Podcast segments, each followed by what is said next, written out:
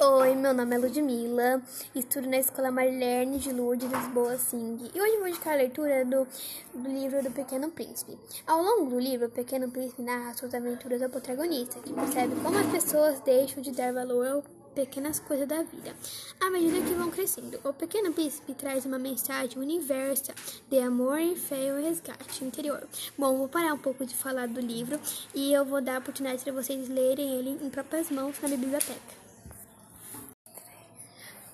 Oi, meu nome é Ludmilla, estudo na Escola Marlene de Lourdes, Lisboa, Sing. E hoje vou indicar a leitura do, do livro do Pequeno Príncipe. Ao longo do livro, o Pequeno Príncipe narra suas aventuras ao protagonista, que percebe como as pessoas deixam de dar valor ao pequenas coisas da vida. À medida que vão crescendo, o Pequeno Príncipe traz uma mensagem universal de amor, fé e resgate interior. Bom, vou parar um pouco de falar do livro e eu vou dar a oportunidade para vocês lerem ele em próprias mãos na biblioteca.